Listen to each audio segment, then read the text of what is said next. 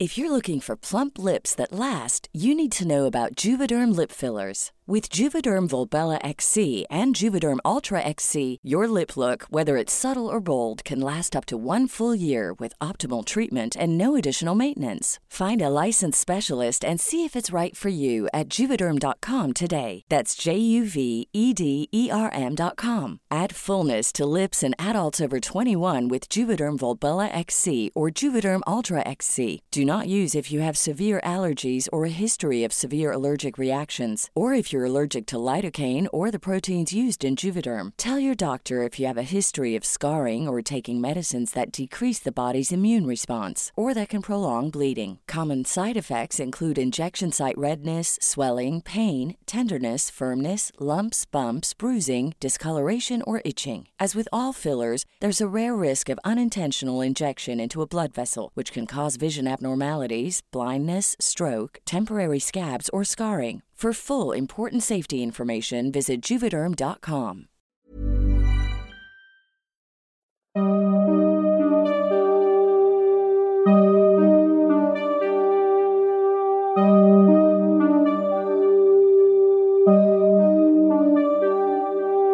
Durante los siguientes minutos escucharás historias que podrían quitarte el sueño.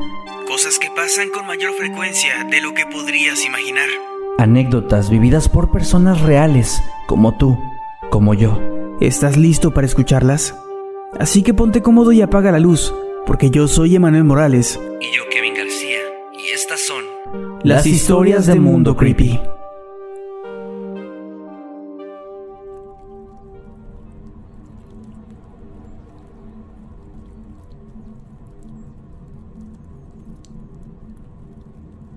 Esto sucedió cuando tenía unos 14 años.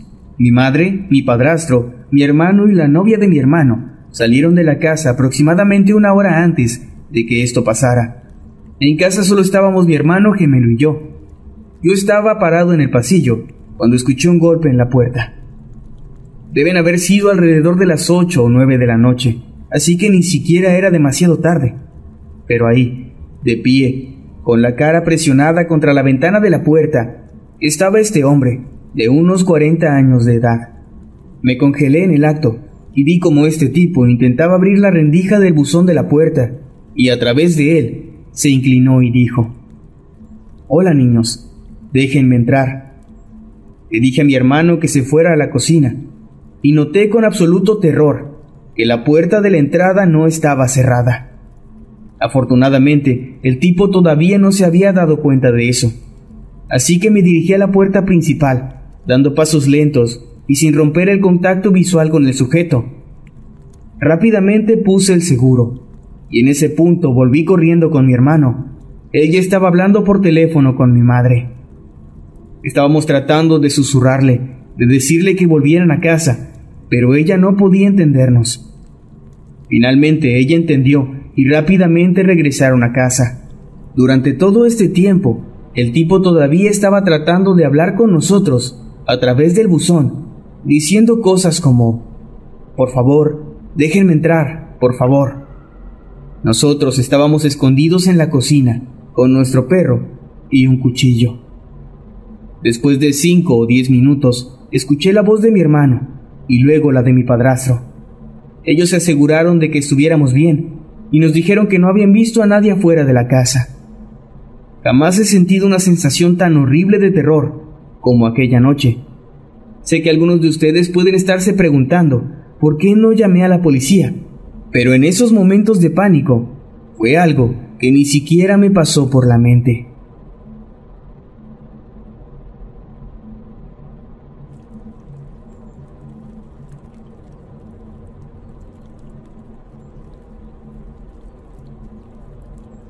Tengo 23 años y vivo solamente con mis dos perros. Usualmente soy una persona muy precavida y cada noche antes de dormir me aseguro de que las ventanas y las puertas estén muy bien cerradas, excepto una noche, hace dos semanas. No había pasado mucho tiempo después de que saqué a mis perros a pasear por última vez. Había apagado la televisión y las luces cuando uno de ellos comenzó a gruñir algo que no es demasiado extraño ya que a veces lo hace cuando la gente camina por la acera frente a nuestra casa. Pero entonces escuché que la puerta frontal se abrió y alguien entró. Mi perro comenzó a ladrar y gruñir más, mientras el otro que ama a toda la gente salió corriendo de la habitación para saludar a nuestro invitado improvisado. Bajé rápidamente por las escaleras y desde ahí grité ¿Qué carajo? ¿Quién es? No recibí respuesta inmediata, así que bajé más y pude ver a un chico joven, delgado y alto, que tenía una expresión de confusión en su rostro. Mm, espera, creo que no estoy en el lugar correcto, dijo, observando hacia todos lados. Realmente se veía confundido.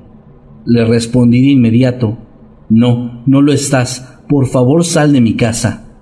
Entonces él se disculpó y dijo que venía a pasar el rato con un amigo, pero que tenía mucho tiempo sin visitar su casa y la había confundido con la mía. Me describió a su amigo y vagamente un número que recordaba. Era alguien que vivía a solo tres casas de la mía, así que se lo hice saber y él se fue, no sin antes disculparse una vez más.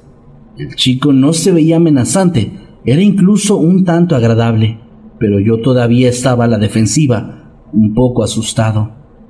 La mañana siguiente estaba listo para poder reírme de toda esa situación y planeaba contarle a mi vecino lo que había pasado. No lo conocía muy bien, pero ya habíamos entablado conversación antes, y por suerte me lo topé más tarde, cuando estaba paseando a mis perros. No quería parecer enojado o asustado por lo que había pasado, así que de la forma más casual que pude, le dije, Oye, estoy seguro de que ya te contó, pero tu amigo me hizo una visita sorpresa anoche. Mi vecino solamente me miró confundido, como esperando a que explicara lo que acababa de decir, y después contestó ¿De qué estás hablando? Tu amigo, dije, anoche entró a mi casa pensando que era la tuya. De forma tranquila, se quedó en silencio unos momentos y después dijo Mira, no quiero alarmarte, pero no tengo idea de lo que estás hablando. Tiene mucho tiempo que no viene ningún amigo a mi casa. No hace falta decir que no pude conciliar el sueño muy bien durante varios días después de eso, y ahora no pasa ni una sola noche sin que yo revise dos o tres veces que la puerta y las ventanas estén cerradas bajo llave.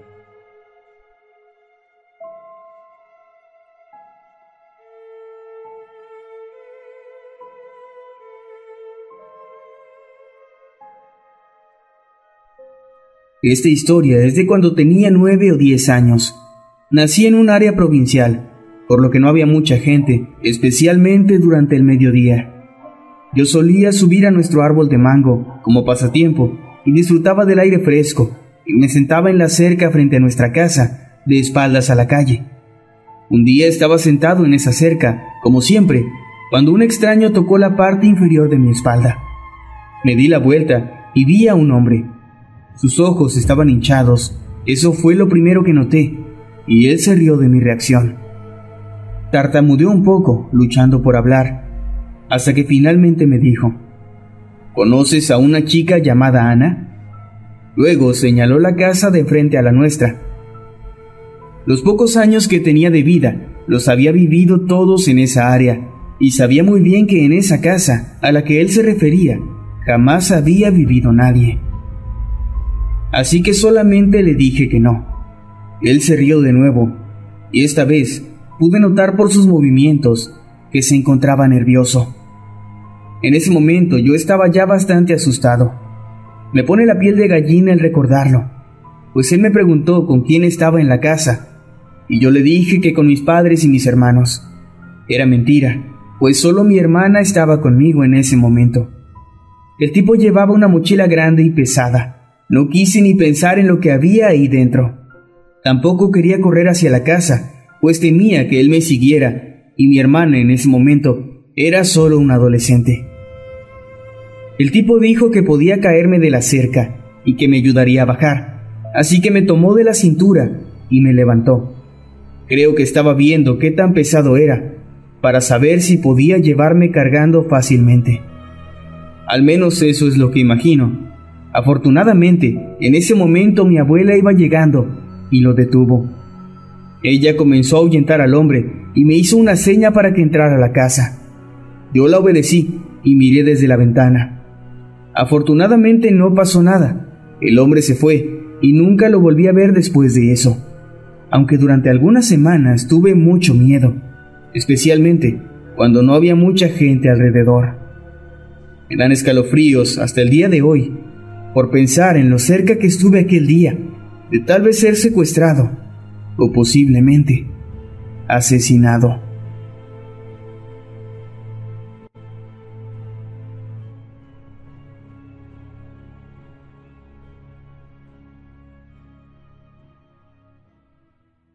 Me pasó recientemente. Eran alrededor de las 3 de la madrugada. Iba por un camino que tiene subdivisiones en uno de los costados. Recuerdo que iba escuchando un podcast intentando mantenerme despierto hasta que pudiera llegar a mi trabajo y tomar un café. De pronto, veo a un tipo corriendo en medio del camino. Apenas era visible ya que llevaba puesta ropa oscura. Me las arreglé para bajar la velocidad, y noté que él se veía bastante asustado. Ahora, yo escucho muchos podcasts sobre crímenes reales y cosas sobrenaturales. Conozco muy bien las reglas a seguir para estar a salvo en este tipo de situaciones. Sin embargo, en ese momento olvidé todas esas cosas.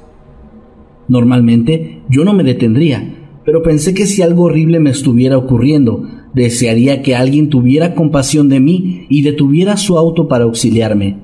Afortunadamente se me ocurrió dejar el motor encendido y solamente bajé la ventana un poco para poder hablar con ese tipo. Le pregunté si estaba bien y él respondió que no, pues alguien estaba intentando asesinarlo. Se le notaba muy alterado, estaba temblando incluso. Procedió entonces a contarme que momentos antes había salido de su casa porque escuchó a su perro ladrar y después chillar, y que lo había encontrado destrozado en su jardín. Al intentar levantar los restos, él pudo ver que un hombre venía corriendo desde el bosque, sujetando un cuchillo en su mano. Me dijo además que originalmente pensó que se había tratado de algún animal salvaje, por lo que no sospechó de alguien y salió confiado. Sin embargo, al ver al tipo solamente se le ocurrió salir corriendo de ahí. Fue en ese punto cuando noté algo, probablemente el detalle que cambió todo el desenlace de ese encuentro. Sí, estaba oscuro, pero con las luces encendidas dentro de mi auto y las que estaban frente a las subdivisiones, la visión era bastante decente. El tipo llevaba una chaqueta de cazador y unos jeans, y me di cuenta de que no había sangre en ningún lado y tampoco pelaje o nada similar. Le pregunté el porqué de esto y todo su comportamiento cambió. Fue como si un interruptor se moviera dentro del tipo. Me lanzó una mirada fría que me hizo sentir que estuvimos horas ahí, aunque en realidad solo fueron un par de segundos. Dejó de temblar, su postura cambió a una erguida y esbozó una horrible, casi inhumana sonrisa. Se me heló la sangre por completo, y lo que salió de su boca después fue la gota que derramó el vaso para mí. Respiró hondo y dijo, yo te quería ayudar. Entonces soltó una carcajada muy fuerte mientras intentaba abrir la puerta de mi auto de forma frenética. Yo solté el freno, pisé el acelerador muy fuerte y me alejé de aquel sitio. Por el espejo retrovisor todavía podía ver cómo el tipo se había quedado ahí, observándome, mientras seguía riéndose sin parar. No me detuve por absolutamente nada hasta que llegué a mi trabajo, donde no pude evitar soltar un par de lágrimas. Estaba muy aterrado, pero sobre todo confundido. Estuve por mucho tiempo sentado en mi auto, aterrorizado de salir, pero finalmente lo pude hacer. Llamé a la policía y les notifiqué lo que había pasado.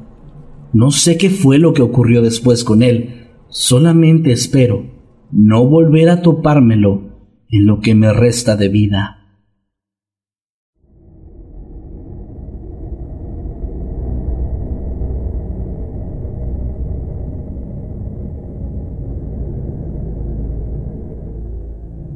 El año pasado tuve que salir hacia la ciudad por cuestiones de trabajo. Esta se encuentra a dos horas de donde yo vivo y aunque no me gusta salir sola, en aquella ocasión tuve que hacerlo. Cuando tomé el metro, recuerdo que me percaté, mientras ya habían pasado dos estaciones, que un hombre mayor de unos 50 años no paraba de mirarme. Después, me di cuenta de que otro de unos 40 estaba haciendo exactamente lo mismo. Me asusté un poco, pero ya que iba a cambiar de línea pronto, pensé que tal vez me iba a sentir más tranquila al bajarme. El problema es que cuando lo hice, noté que ambos también lo hicieron. No estaban juntos, pero los dos me miraban fijamente y caminaban hacia donde yo iba. Cambié de andén y tomé otro tren, y ellos obviamente me siguieron, así que para este punto ya era claro lo que estaba pasando por lo que segundos antes de que las puertas se cerraran, yo me salí corriendo del vagón y seguí corriendo hasta el tren que realmente me iba a llevar hacia mi destino. Ambos se me quedaron viendo mientras avanzaba el vagón y sonreían de una forma que me resultaba espeluznante. Cuando todo acabó, estaba temblando de miedo y tardé mucho tiempo en tranquilizarme. De verdad, no le deseo esa sensación a nadie. Actualmente ya no salgo sola, y mucho menos a sitios tan lejanos. Siempre le pido a una persona que me acompañe, y en caso de que nadie pueda, prefiero posponer mis planes.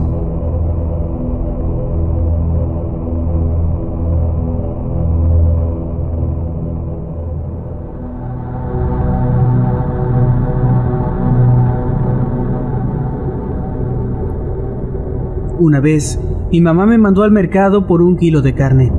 En el camino, un señor en bicicleta me interceptó para decirme que por qué le había robado dinero a su hija.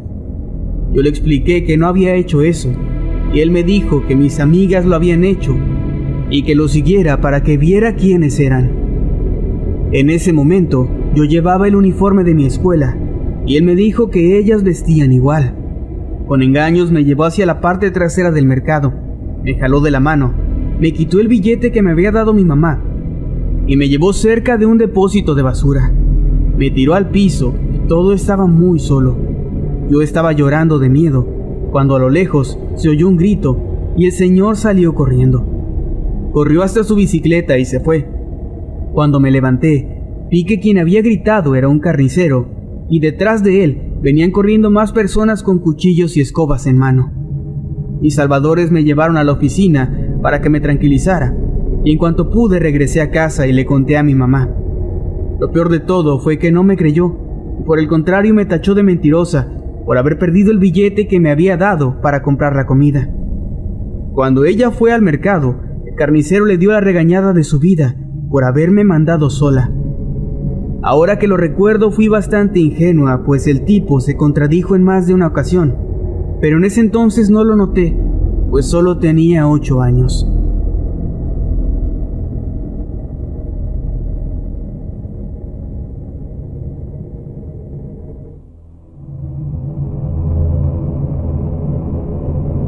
Ocurrió cuando yo tenía cuatro años, por lo que mis recuerdos son un tanto vagos. La mayoría de lo que sé es porque me lo contaron mis primas. Esa ocasión estaba con dos de mis primas en el tianguis, en un puesto que le pertenecía a mi abuelita. Ellas querían irse a la casa, diciendo que llevábamos ya mucho tiempo ahí, aunque en realidad esto era tan solo una excusa para poder ir a unas maquinitas que estaban cerca de la casa de la abuela. Ya que yo tenía sed, les dije que me llevaran, cosa que aceptaron a regañadientes. En el camino sentimos algo extraño. Alguien nos estaba siguiendo cuando volteamos a ver, vimos que se trataba de un señor que se veía bastante grande. Estaba caminando cerca de nosotros. Cuando llegamos a la tienda nos quedamos ahí, pero notamos que algo seguía muy mal, pues él simplemente rondaba una y otra vez por la zona, mirándonos fijamente. Decidimos que lo mejor sería irnos a la casa, y en el camino el hombre nos empezó a perseguir de una forma que ya era muy agresiva, corriendo y extendiendo sus brazos mientras gritaba que nos fuéramos con él. Llegamos a la casa y cerramos la puerta, pensando que ya estábamos a salvo, Sin embargo, él encontró la forma de alcanzar la barda, que era muy alta, y estaba intentando cruzar, por lo que Hiring professionals on LinkedIn. That's like looking for your car keys in a fish tank. LinkedIn helps you hire professionals you can't find anywhere else, even those who aren't actively searching for a new job but might be open to the perfect role. In a given month, over 70% of LinkedIn users don't even visit other leading job sites. So start looking in the right place. With LinkedIn, you can hire professionals like a professional. Post your free job on linkedin.com slash people today. Nosotros asustados nos escondimos dentro de la casa. Una de mis primas llamó a la abuela y lo siguiente que recuerdo es a la familia estando allá afuera, platicando de lo que había ocurrido. Lamentablemente, como ese tipo era un conocido de la familia, nadie nos creyó lo que había pasado. Nunca supe cuál fue el desenlace de esta historia, aunque no recuerdo haberlo visto otra vez. Para mi fortuna, esta experiencia no me generó ningún trauma, solamente me hizo ser mucho más precavido cuando me encuentro en la calle.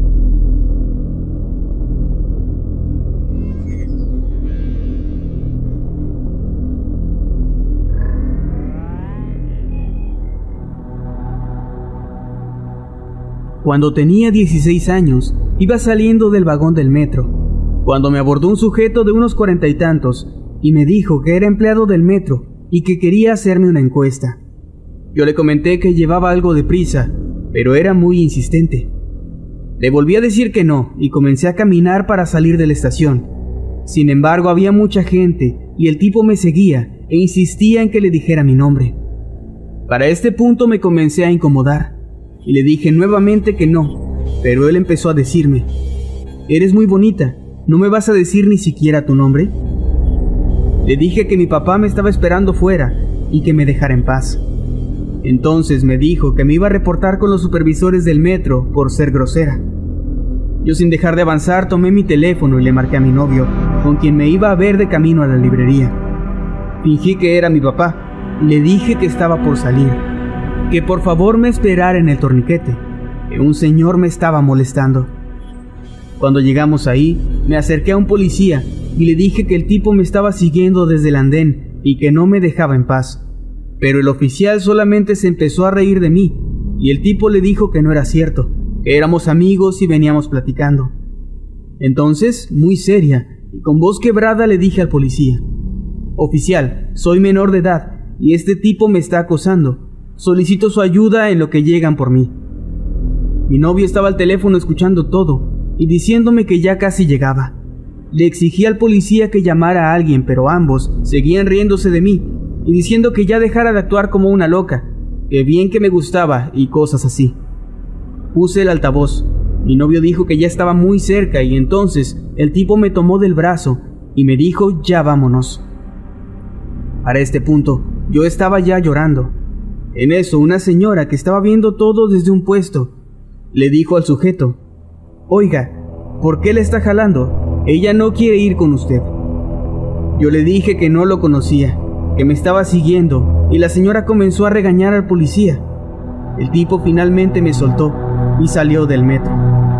Unos momentos después llegó mi novio. Le di las gracias a la señora y nos fuimos de ahí. El policía no hizo nada más que seguir riéndose.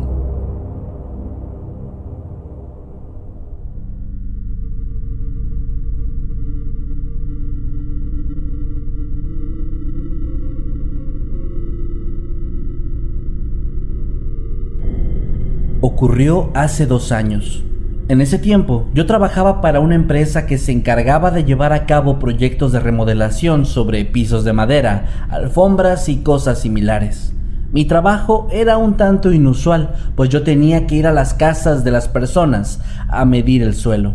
Normalmente visitaba entre 10 y 14 casas al día y me movía entre varias ciudades vecinas. En esa ocasión llegué a la que sería la última casa de mi día la cual estaba ubicada en el medio de la nada. Me encontraba exhausta y fastidiada, y después de un par de minutos tocando la puerta sin recibir respuesta, pensé en irme de ahí, pero justo en ese momento, un auto llegó y se estacionó. Era el cliente, un hombre de mediana edad, delgado, alto y que estaba quedando calvo. Vestía un traje de oficina normal y portaba una mochila con su computadora dentro, presumo. Él llegó disculpándose y me dejó entrar a la casa. El lugar estaba increíblemente impecable y organizado. Su decoración era minimalista y el sitio tenía un fuerte olor a productos de limpieza, algo que en un inicio no me pareció extraño. También tenía dos gatos que estaban descansando en la sala. Le dije que iba a comenzar a medir. Él accedió y se dirigió a su habitación. Unos minutos después, cuando yo iba a entrar a otro cuarto, hizo la primera cosa extraña. Dijo de pronto, Vaya, mis gatos te adoran. Normalmente no les gustan los extraños. Sin embargo, los gatos estaban literalmente indiferentes a mi presencia. Estaban ahí recostados, observando de vez en cuando hacia donde yo estaba, pero en ningún momento se acercaron conmigo o interactuaron de alguna forma. Simplemente asentí con la cabeza y sonreí mientras seguía trabajando en mi iPad. Y entonces, él dijo otra cosa que esta vez me hizo sentir escalofríos. Me preguntó si a través de ese dispositivo mis jefes mantenían un registro de dónde estaba yo.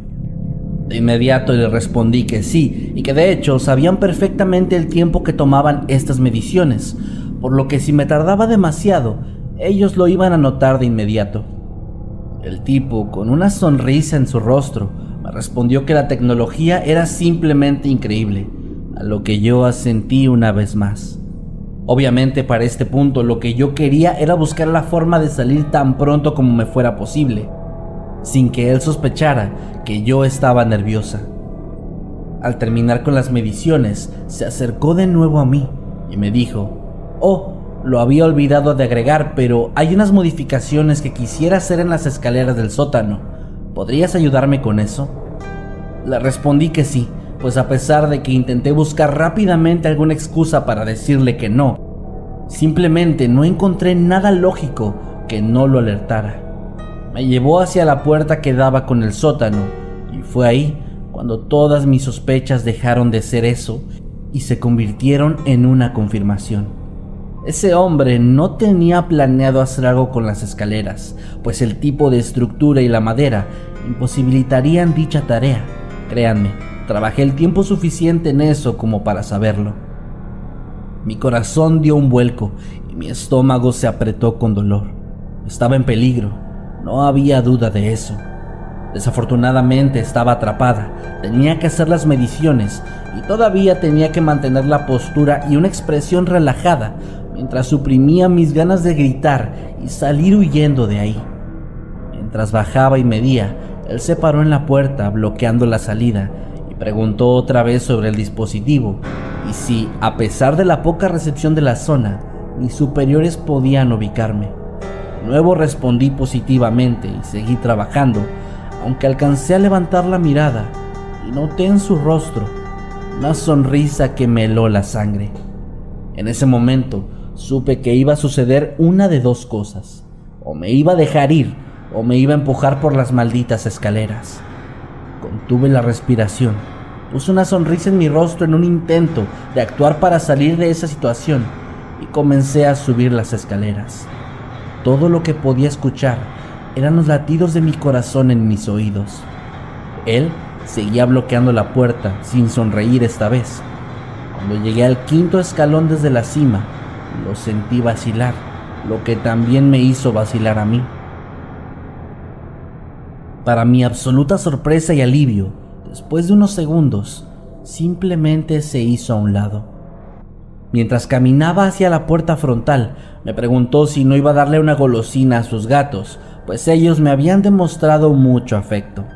Tomó una bolsa de la mesa y la extendió hacia mí. Yo con la sonrisa todavía en mi rostro, tomé las golosinas, se las di y después salí de la forma más tranquila y a la vez la más rápida que pude aunque estoy segura de que tan solo cuando crucé la puerta prácticamente comencé a correr hacia mi auto.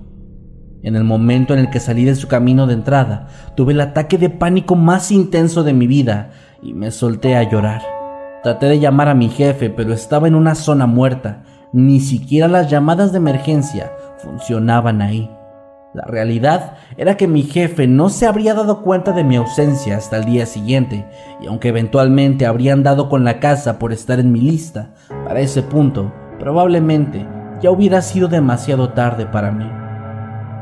Esta experiencia me dejó un estrés postraumático que a la fecha sigue dejándome sin dormir algunas noches. Duré un par de meses más en ese empleo, pero simplemente no pude más y renuncié.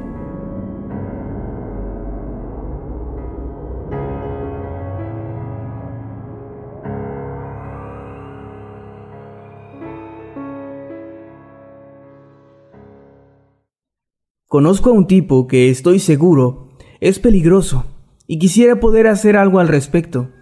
Pero lamentablemente, y para cómo funciona nuestro sistema, nadie va a poder detenerlo hasta que ya haya hecho algo. No diré su nombre y no diré el mío, ya que lamentablemente esta persona es de mi familia. Pero eso no me ha impedido tratar de hacer que lo arresten en varias ocasiones. Desde que éramos niños, ha tenido un comportamiento macabro. Jamás sintió remordimiento por lastimar animales indefensos. Una vez lo vi incendiar un gato, y también le gustaba capturar ranas para arrancarles las patas y después dejarlas dentro de frascos hasta que morían de calor o asfixia. Desde entonces me daba miedo. Actualmente tiene 24 años y lo peor de todo es que lo contrataron como consejero en un campamento para niños pequeños. Una vez lo escuché hablar por teléfono con alguien acerca de cómo había estado charlando con una niña del campamento, hablando de rituales de sacrificio y cómo podían sacrificar ranas y otros animales pequeños juntos.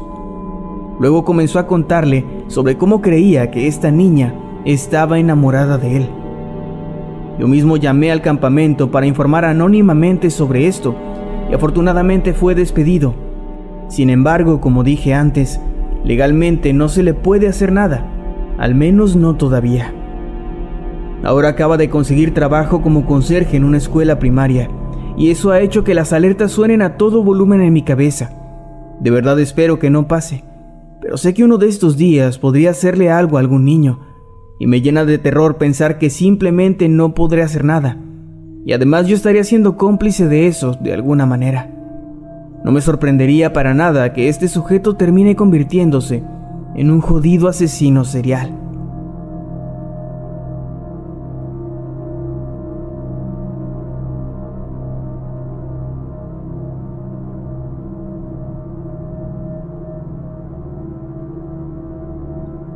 Tenía 13 años cuando esto pasó.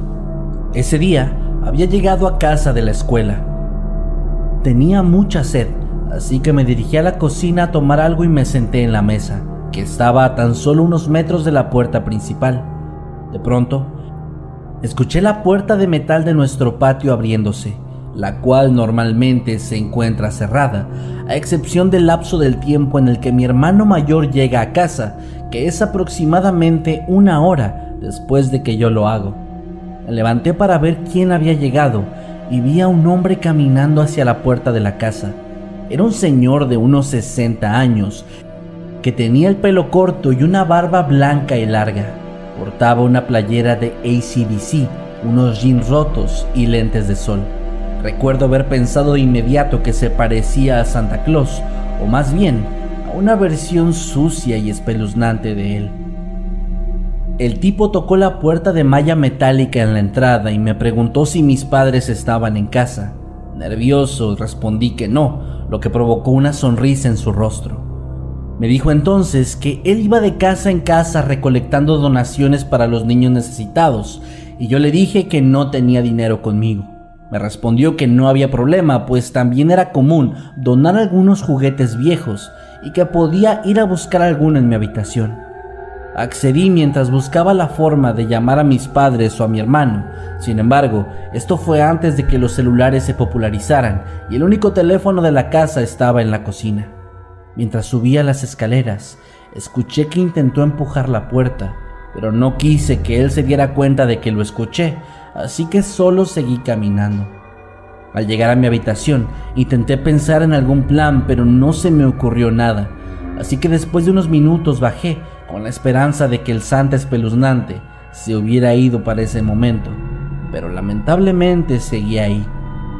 Le dije que lo sentía mucho, pero que no había encontrado nada. Él dijo que estaba bien y que iba a regresar después. Se dio la media vuelta y cruzó la calle, y observé desde la ventana de la cocina cómo estaba en la acera, mirando hacia la casa, como si estuviera buscando algo. Llamé a la policía de inmediato, pero ellos me dijeron que enviarían una patrulla a la zona, la cual nunca llegó. El tipo se quedó en ese lugar aproximadamente por 40 minutos, hasta que mi hermano y algunos de sus amigos finalmente llegaron a la casa.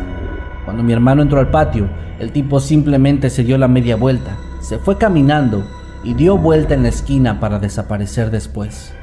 Rápidamente le conté todo lo que había pasado a mi hermano y juntos le contamos a mamá cuando llegó del trabajo y ella llamó de nuevo a la policía pero simplemente le dijeron que si lo volvíamos a ver, llamáramos de nuevo. Afortunadamente, el tipo nunca volvió a aparecer.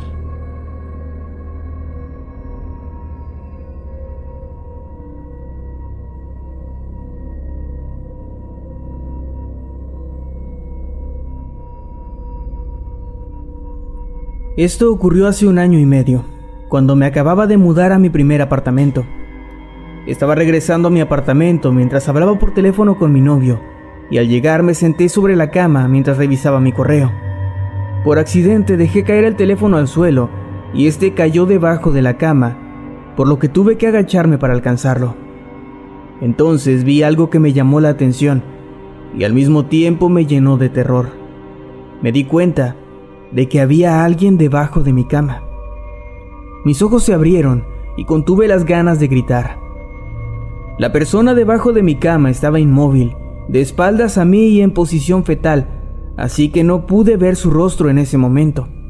Él tampoco me vio a mí, así que tratando de ser racional y evitando que me invadiera el pánico por completo, levanté el teléfono y dije con tranquilidad, Lo siento, se me cayó el teléfono, solo me daré una ducha y te llamaré. El baño estaba justo al lado de mi cama, así que entré apresuradamente Cerré la puerta en silencio y abrí la ducha. Después salí por la ventana hacia la calle. Mi apartamento estaba en un primer piso, afortunadamente. Así que estando afuera llamé a la policía. Me dijeron que esperara cerca, que me moviera hacia el otro lado de la calle y mirara si alguien salía del edificio. Me coloqué al otro lado de la calle como me dijeron, escondiéndome detrás de un auto mientras miraba la ventana del baño abierta y vigilaba la puerta de entrada.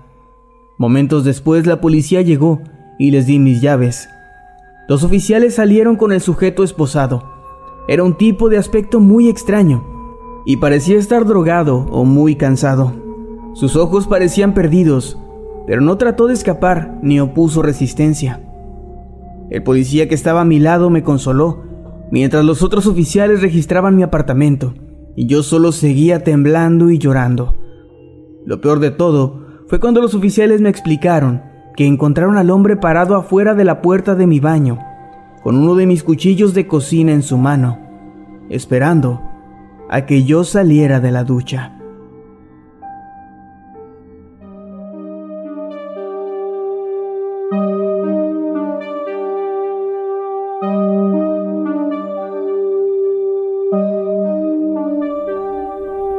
Hemos llegado al final de este episodio. Esperamos que haya sido de tu agrado. Recuerda que puedes escucharnos cada lunes y viernes y puedes seguirnos a través de todas las redes sociales como arroba emanuel-night y arroba Kevin Masketman. Buenas noches y dulces